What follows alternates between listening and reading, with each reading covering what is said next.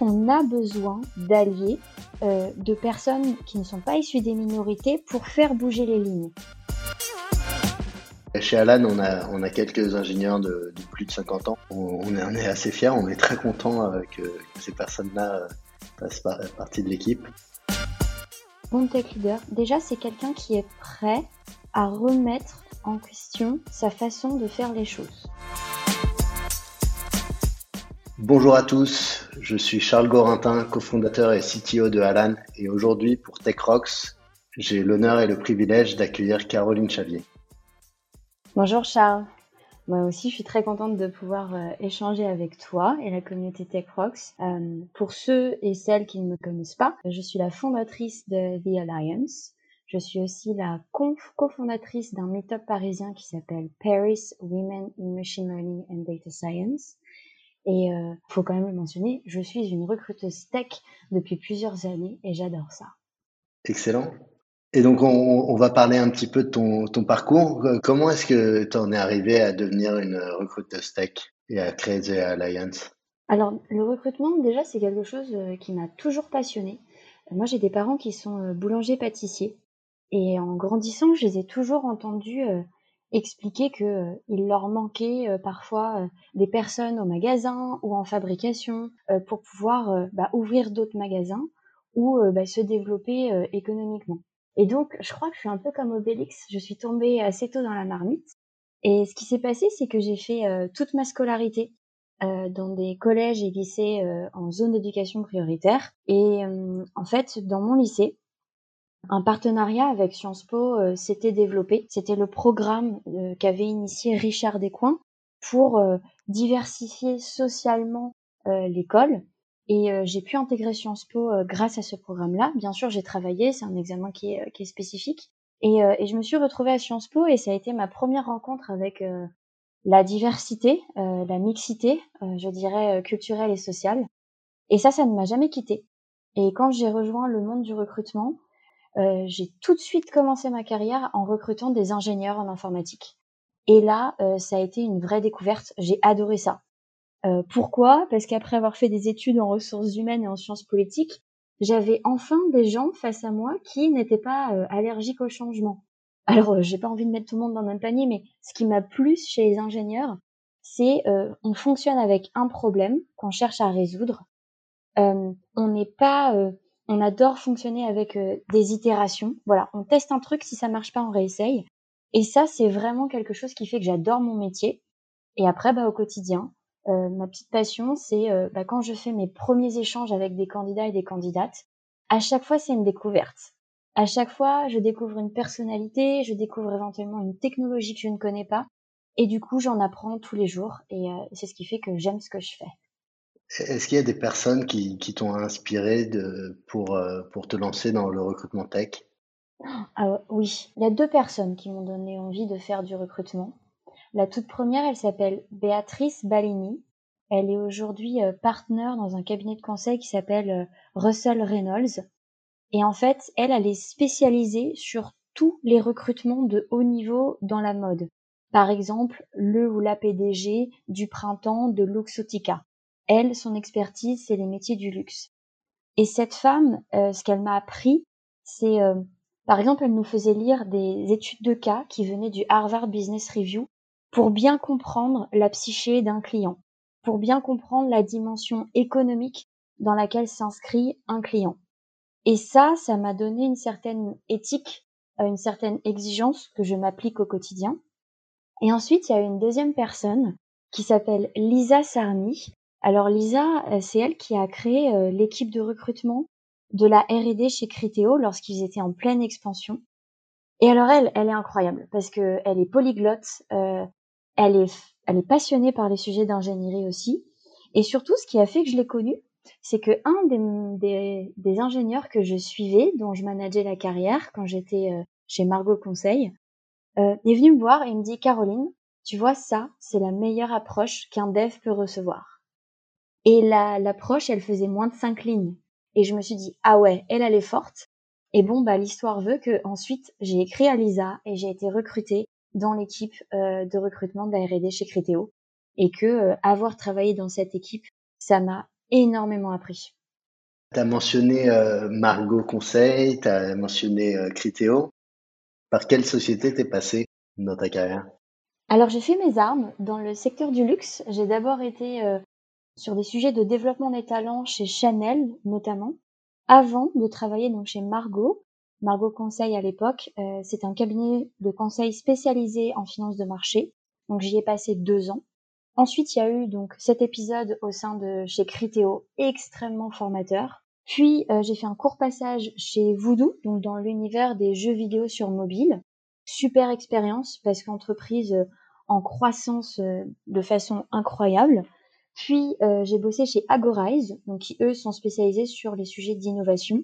Donc là c'était assez chouette parce que le deal c'était de recruter toute l'équipe R&D avec le CTO qui venait d'arriver fraîchement. Et euh, donc là, j'ai fondé ma propre entreprise, The Alliance, depuis euh, mars 2020. Oui, en même temps que la pandémie, il y a des gens qui sont assez fous pour faire ça. Et donc, je bosse sur des sujets de recrutement, de diversité et d'inclusion. J'opère, comme Shirley Almolini, comme un, agent de carrière. C'est-à-dire que je coach euh, des, des engineering managers, des CTO, des senior data scientists lorsque ces derniers se mettent en recherche d'un emploi. Super clair. Merci beaucoup pour, pour cette petite présentation. Donc, euh, comme on, s'adresse à, des, euh, des, tech leaders chez TechRox, pour toi, c'est quoi un tech leader?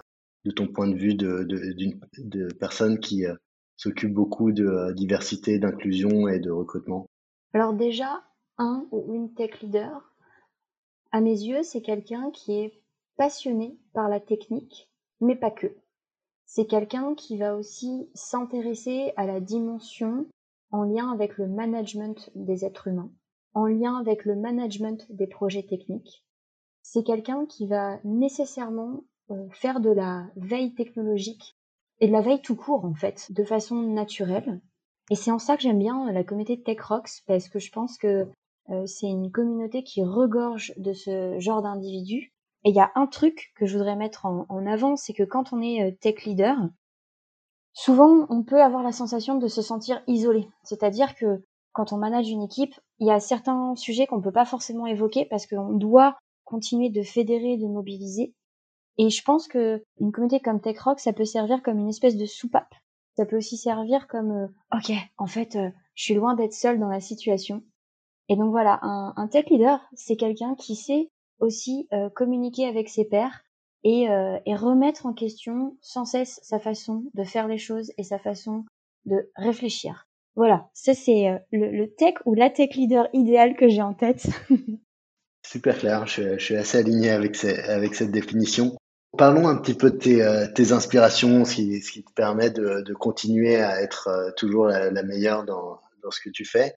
Est-ce qu'il y a des lectures, des, euh, livres, des, podcasts, euh, des présentations qui ont structuré ta, carrière? Alors déjà, je suis une grande lectrice. Donc, euh, je lis beaucoup de newsletters ou d'infolettres pour, pour les plus francophones d'entre nous. je lis les journaux.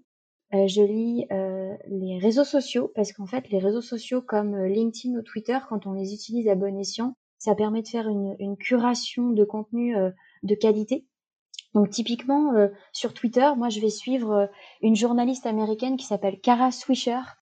C'est un peu la papesse de la tech. Euh, elle est extrêmement influente et j'aime beaucoup ce qu'elle fait parce que elle adresse des sujets de la tech sous le prisme de, l'éthique notamment.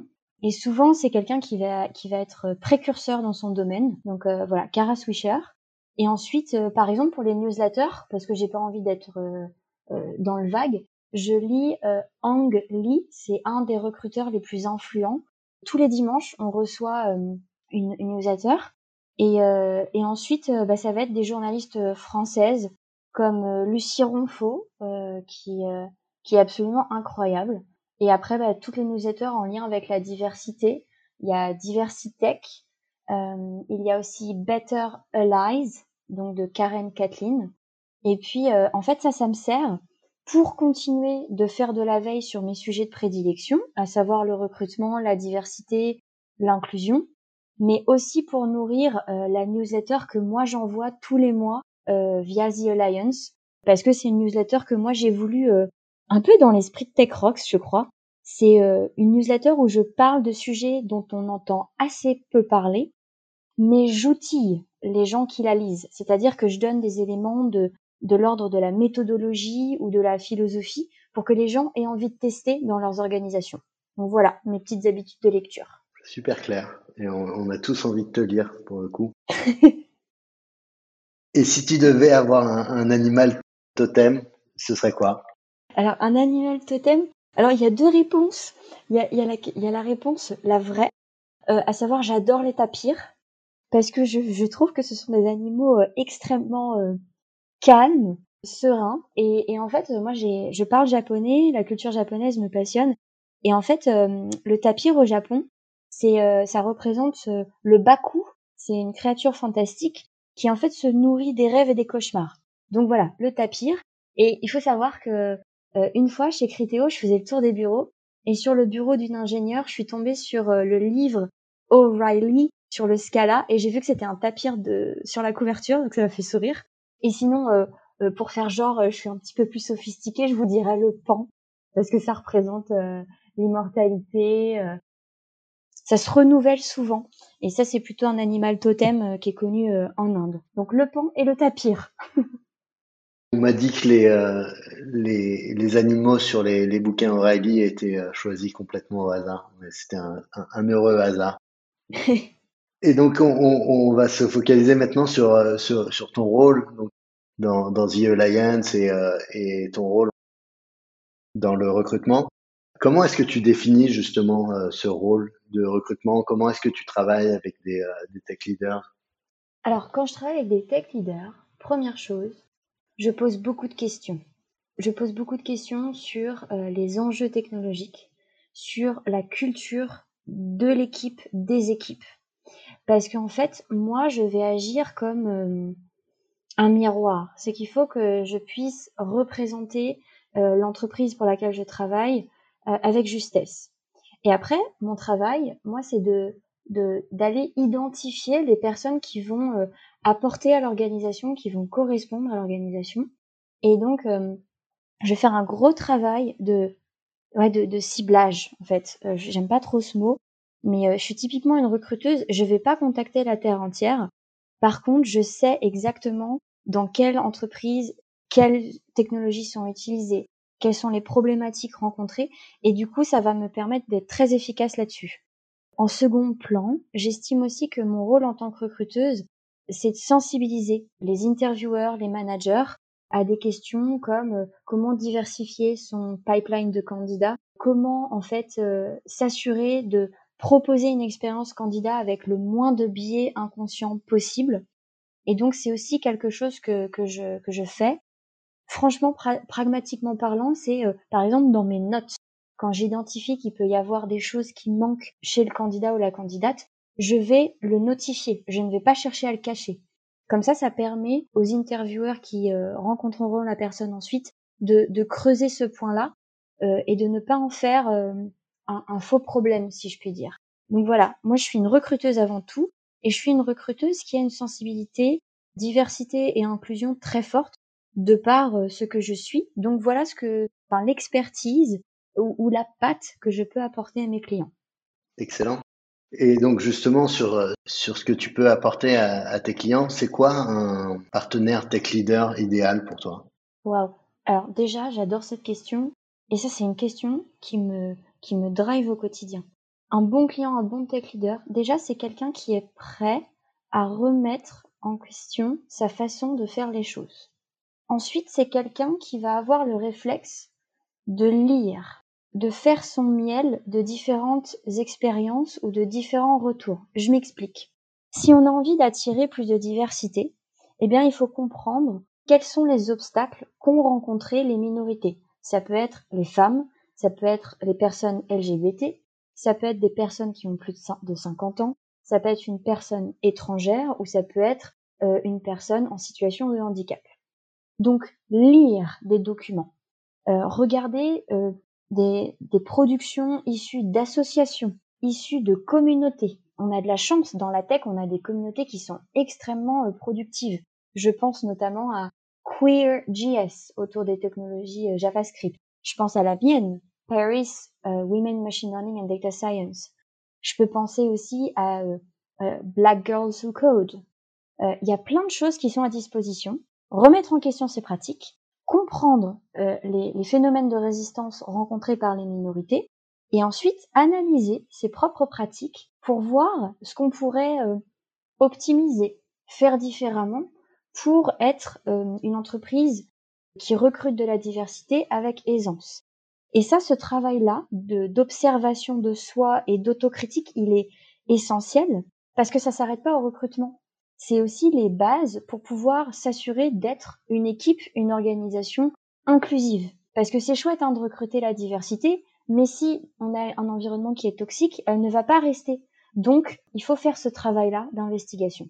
Et ça, mais en fait, je m'adresse, quand je, quand je dis ça, je m'adresse aux hommes blancs cisgenres, parce qu'il s'avère que beaucoup de tech leaders sont ces personnes-là, et que en fait, on a besoin d'alliés, de personnes qui ne sont pas issues des minorités pour faire bouger les lignes. Et moi, j'adopte un discours qui n'est pas euh, oh là là, euh, vous faites les choses mal. Non, en fait, euh, c'est un problème qui est systémique euh, on a tous notre pierre à apporter à l'édifice. Et donc voilà, je fais une petite dédicace là-dessus parce que euh, je veux pas être incomprise. Moi, je suis très douce dans mon approche, très euh, pédagogue. Je sais que ça demande beaucoup, beaucoup d'efforts parce que remettre en question ces biais, ces façons de faire, c'est difficile pour tout le monde. Hein. Voilà. Tu parles de, problèmes systémiques et je suis, assez d'accord avec toi. Comment est-ce que tu proposes à, des tech leaders qui ne sont pas forcément au fait très à l'aise avec euh, ces questions de diversité et d'inclusion pour de commencer en fait quel premier pas ces tech leaders devraient prendre? Là, j'ai peut-être tort, mais mon premier réflexe, c'est toujours de donner des références, notamment des livres. Pourquoi? Parce que moi, j'ai été biberonnée aux études scientifiques et je sais que en travaillant avec des ingénieurs, euh, un ingénieur, ça aime les problèmes, ça aime les chiffres. Je leur donne des références que je trouve très complètes. Je vous donne un exemple il y a un livre qui s'appelle Les oubliés EES du numérique d'une chercheuse qui s'appelle Isabelle Collet. Elle a fait un effort de, de résumer plein d'études sociologiques, psychologiques et euh, issues des sciences dures pour en fait donner des, des exemples, des clés. Concrètement, euh, vous voyez, euh, inciter vos équipes à aller prendre la parole dans des collèges et lycées, c'est super. Ça demande du temps à tout le monde, mais en fait, il faut le faire le plus tôt possible dans la scolarité d'un individu. Parce qu'en fait, quand on est au lycée, après la première, les choix d'orientation sont déjà faits. Et donc, elle dit, euh, le meilleur moment pour faire des interventions, c'est avant les choix d'orientation et notamment en octobre-novembre, parce que c'est là où les cerveaux sont les plus disposés à entendre des, des discours d'ingénieurs. Donc ça, c'est une première référence que je donne.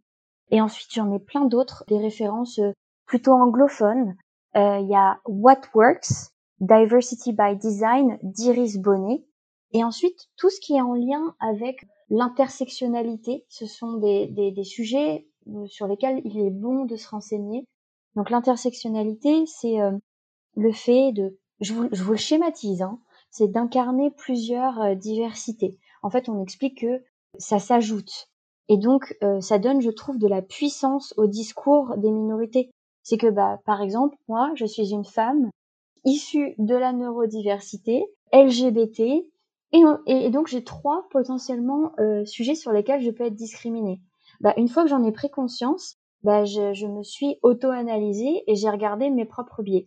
Donc, euh, si j'étais un homme blanc cisgenre, bah, je, je ferais ma propre autocritique et peu importe en fait qui je suis, je le ferais parce que j'apprendrais des choses et ça me donnerait, ça me donnerait de la force. Voilà.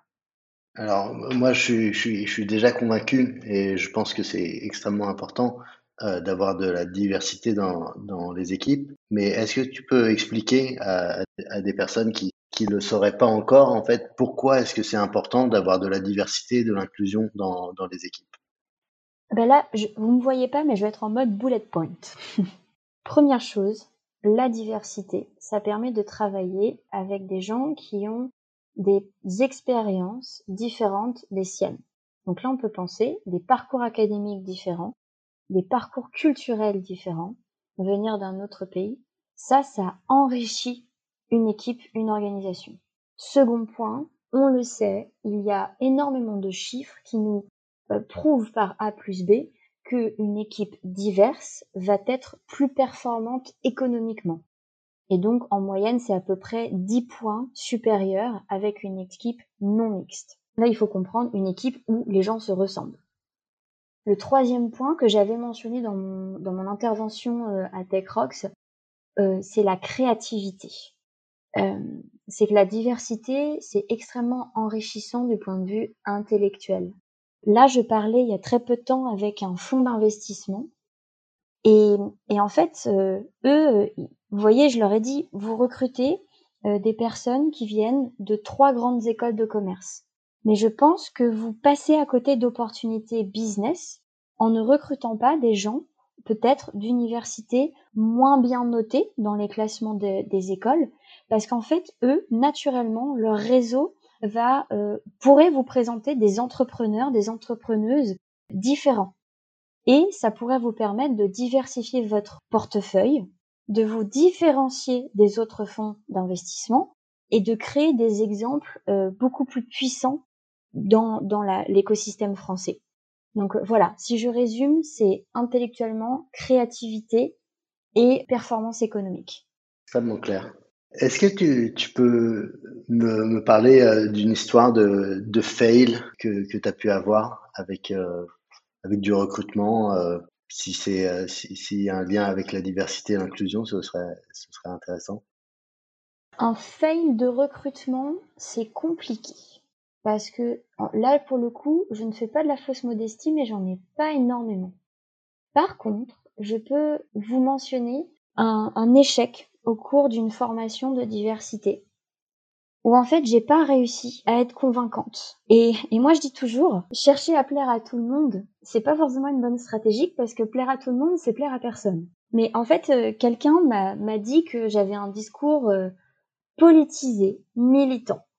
Et ça m'a beaucoup affecté parce que j'essaye toujours de partager des ressources qui vont permettre à tout individu en fait de, de se dire ah ben ouais en fait ça ça c'est moi. Ben ouais ça je, je, sais que nous on fait comme ça. Donc attends là il faut qu'on fasse différemment. Et en fait euh, ça ça m'a affecté parce que la personne a dit que j'étais une féminazie et en fait j'ai beau faire mon, mon kéké euh, bah en fait ça me fait me remettre en question. Et donc du coup, bah, je me suis remise en question sur le, la forme de, de, mes formations où je cite systématiquement des études scientifiques, des livres écrits par des historiens, des historiennes, des scientifiques, des anthropologues, parce que je me suis dit en fait là il est venu me chercher moi, alors que en fait euh, c'est peut-être parce que je lui demandais de faire un effort euh, trop trop grand par rapport à son éducation, par rapport à, à, à ses schémas de pensée. Et, et voilà, ça c'est un échec parce que euh, bah, ça m'inquiète. Je me dis euh, qu'est-ce que j'ai fait mal et qu'est-ce que je peux faire mieux? voilà. C'est extrêmement violent comme, euh, comme langage oui. que cette personne a utilisé. Enfin, c'est euh, c'est assez choquant. J'imagine que enfin, les, les, les personnes qui, qui mettront en place tes, tes conseils, tes, tes recommandations peuvent avoir affaire à, à, des personnes qui, qui en face auront des, des réactions assez fortes comme, comme ça. Quel, quel, conseil tu leur donnes donc à ces tech leaders qui ont envie de, de mettre en place des structures euh, plus inclusives, plus diverses, à, qui on, euh, on, répond que euh, sont partisans ou trop engagés d'une certaine manière Le conseil que je donne systématiquement, peu importe la taille de l'entreprise ou de la structure concernée, c'est de d'abord commencer par sensibiliser euh, le management. Parce qu'en fait, il ne faut pas tomber dans le piège de ce qu'on appelle le diversity washing. C'est le fait de faire la diversité, mais juste pour l'exercice de com, pour de faux, en fait. En fait, si l'équipe de management n'est pas convaincue du pourquoi et du comment on fait les choses sur le sujet de l'équité, de la diversité et de l'inclusion, on va droit dans le mur. Donc la première chose à faire, c'est de sensibiliser ces personnes-là pour qu'ensuite ils, elles, deviennent des ambassadeurs, des ambassadrices des initiatives. Et ensuite, une politique de diversité qui est puissante, c'est une politique de diversité qui va être incarnée à tous les niveaux de la hiérarchie d'une entreprise. Parce qu'en fait, il faut que ça vive, faut que ce soit incarné par tout le monde.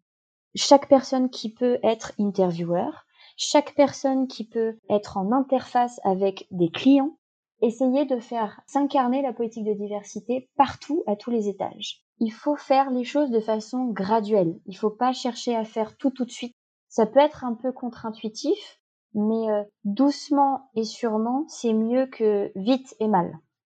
Euh, extrêmement clair. Et donc, en règle générale, dans la tech, on voit dans les euh, dans les pools de candidats qu'il y a qu'il y a un déficit en termes de, de genre, notamment. Je j'ai pas pas les chiffres exacts, mais euh, il, y a, beaucoup plus d'hommes que de femmes dans dans dans la tech. Comment est-ce que on, on résout ce, ce problème? Comment est-ce qu'on on s'engage pour aider à résoudre ce problème Alors là, déjà, je, vais te faire une réponse en deux étapes. Un des chiffres que j'aime mentionner, parce que c'est une référence, euh, c'est un chiffre qui est issu du rapport de Cédric Villani qui présentait une politique gouvernementale autour de l'intelligence artificielle. Et il était mis en lumière que euh, sur les métiers d'ingénierie pure, donc quand tu enlèves tous les métiers de support euh, chez les ingénieurs, il n'y avait que 12% de femmes. Et donc ce rapport, si je dis pas de bêtises, il date de 2018. Donc ça, ça donne un, un, chiffre clé. Et après, tout ce qu'on voit, c'est entre 12 et 20, 21% selon les écoles qui communiquent leurs chiffres. Donc oui, il peut y avoir une problématique sur il y a trop peu de, femmes, par exemple, représentées. Et attention, la diversité ne s'arrête pas à la diversité de genre. Qu'est-ce que qu'est-ce qu'on peut faire en fait? Déjà, mettre en place en interne, chez soi, les meilleures conditions pour avoir un processus de recrutement le moins biaisé possible et donc le plus accueillant de, des diversités possibles. Donc on peut faire comme Duolingo, mettre à disposition des formations euh, sur les biens inconscients à ses équipes, diversifier euh, les écoles au sein desquelles on poste ses offres, former ses intervieweurs, et ensuite, bah, comme Duolingo, on expose ses objectifs. Moi, j'ai aussi d'autres conseils à donner, c'est que en tant que fondatrice de WeMLDS Paris, je peux vous dire que se rapprocher d'associations ou de, ou de meet-up, ça fonctionne très bien. Moi, j'ai souvenir chez Alan euh, d'avoir assisté à un meet-up, par exemple, de Ladies of Code. Ça, c'est le genre de truc qu'il faut faire. Même si aujourd'hui, on ne peut pas recevoir dans son entreprise physiquement les meet-up, on peut sponsoriser euh, les meet-up. On peut, voilà, continuer de dire, bah tiens, je vous paye votre abonnement Zoom. Comme on n'aura pas payé l'apéritif, bah, moi j'ai envie de vous soutenir comme ça. Et le faire de façon régulière pour qu'on voit que c'est une démarche sincère et cohérente. On peut aussi penser à signer des chartres. Il y en a plusieurs. Il y a celle du Galion, donc c'est un think tank pour euh, les, les startups et les scale-up. On peut se rapprocher d'organisations comme l'Autre Cercle, qui est une association LGBT. D'ailleurs, vous voyez, c'est intéressant, mais les, entreprises qui ont signé la charte LGBT, c'est plutôt des entreprises du CAC 40. Ben moi, si je, je bossais dans une startup, je donnerais le conseil de signer cette charte parce qu'en plus, c'est des associations qui peuvent venir dispenser des formations de sensibilisation. Et un des trucs qui en ce moment m'obsède le plus, euh, et ça c'est pour donner des idées aux tech leaders, c'est tout ce qui est en lien avec la situation de handicap. Moi, vous voyez, j'estime que j'en fais pas assez à mon niveau. Ben, sur mon chiffre d'affaires 2020, j'ai fait un don de 4% à la Fondation pour l'audition, qui travaille sur la recherche euh, autour des, sujets de surdité et de malentendance et qui favorise l'insertion des personnes sourdes et malentendantes. Donc ça, c'est un exemple. Autre exemple, fait beaucoup me questionner en ce moment, c'est la question de la discrimination de l'âge dans la tech. Comment est-ce qu'on pourrait favoriser le recrutement des personnes qui ont plus de 50 ans, par exemple? Bah là, je suis un peu coincée. À part faire un sourcing actif, j'ai pas identifié encore de structure qui pourrait permettre de, de bosser là et vous voyez, je connais les réticences et qu'il y a beaucoup de startups qui me disent bah ouais, mais en fait, euh, moi j'ai envie de recruter des gens seniors, mais en termes de budget, ben nous on n'est pas forcément apte à les accueillir. Bah voilà, tu vois toi Charles, je sais pas si c'est des questions que tu t'es déjà posées, mais j'aimerais bien qu'on réfléchisse là-dessus parce que je pense que c'est un, un vivier qu'on travaille trop peu quand on bosse dans la tech. Chez Alan, on a, on a quelques ingénieurs de, plus de 50 ans. On, est, assez fiers, on est très content euh, que, ces personnes-là euh, fassent partie de l'équipe. Elles, elles, nous le rendent bien aussi. Euh, je pense que c'est un très bon investissement de, recruter des, personnes seniors. Je, me demandais, il y a une tentation de recourir à la, discrimination positive pour, euh, pour améliorer la diversité dans, dans les entreprises. Qu'est-ce que tu en penses? Ça, c'est un des sujets sur lesquels je réfléchis le plus en ce moment. toute la question autour en France, on va parler de quotas. Moi, j'aime parler d'objectifs ou d'OKR pour que mon public euh, se sente moins euh, victimisé ou, pointé du doigt et en fait qu'il soit motivé à l'idée de, de travailler sur le sujet de diversité. Et quand on parle de discrimination positive, en fait, moi, je suis assez à l'aise avec ça parce que euh, j'ai eu la chance de faire mes études sur le campus de Sciences Po Paris au Havre, donc qui était centré sur l'Europe et l'Asie. Et vous voyez, par exemple, si on regarde en Inde, souvent quand on pense discrimination positive, le biais qu'on a, c'est qu'on pense aux États-Unis. Mais en fait, c'est une notion qui vient notamment de l'Inde. Pourquoi? Parce que là-bas, il y a un système de caste. Et donc, là-bas, faire de la discrimination positive, avoir des quotas, c'est tout à fait normal pour que, en fait, on puisse venir changer et, venir euh, arrêter de discriminer des personnes sur la base de leur caste. Donc ça, c'est un premier élément que je peux communiquer. Et dans un second temps, mon exemple préféré, c'est de citer la, enfin, le premier ministre de la Finlande, qui est une femme, qui s'appelle Sanna Marin. Et en fait, euh, très peu de temps après sa nomination, comme elle avait fait le choix de nommer à des euh, ministères régaliens comme la justice euh, des femmes, en fait, un journaliste lui a posé la question, mais en fait, vous n'avez pas peur d'avoir discriminé les hommes? Et elle lui a répondu, bah, en fait, pendant des années, euh, le gouvernement a été composé à majorité par des hommes et ça n'a posé de problème à personne. Donc aujourd'hui, je fais le choix conscient de montrer qu'un gouvernement mixte sera tout aussi, voire plus efficace que les précédents. Et en fait, j'ai trouvé ça euh, joli comme exercice intellectuel parce que, euh, bah ouais, qu'est-ce qu'il y a de mal à essayer quelque chose de différent et qu'on n'a pas suffisamment fait? On peut penser aussi à la loi Copé-Zimmermann aujourd'hui, ça y est, on arrive à avoir euh, plus de 40% euh, euh, de, de, femmes dans les comités exécutifs. Et ça fait de mal à personne, au contraire. Donc, tentons autre chose. C'est l'invitation que je lance. Excellent. Merci beaucoup, Caroline. Est-ce que tu as envie de rajouter un, un mot de la fin? Mon mot de la fin, ce sera assez simple. Travailler sur les sujets de recrutement, de diversité et de scalabilité ce sont des sujets qui sont éminemment complexes. Mais on a de la chance, il y a plein de ressources. Il faut savoir s'entourer d'experts et d'expertes sur le sujet. Il faut être d'accord pour se remettre en question. Il faut être d'accord pour souffrir un petit peu dans sa tête, un peu comme quand on est euh, quand on fait du sport, on a mal à ses muscles, on aime bien les on aime bien les courbatures parce qu'on ça veut dire qu'on a bien travaillé euh, et ben il faut faire la même chose avec son cerveau. Et j'espère que les gens qui auront écouté ce, podcast auront envie d'aller euh, creuser toutes les ressources qu'on a partagées. Et puis euh, je pense qu'ils pourront aussi nous contacter s'ils si, ont des questions ou s'ils ont envie d'aller plus loin. Merci Caroline, c'était vraiment inspirant. Merci Charles.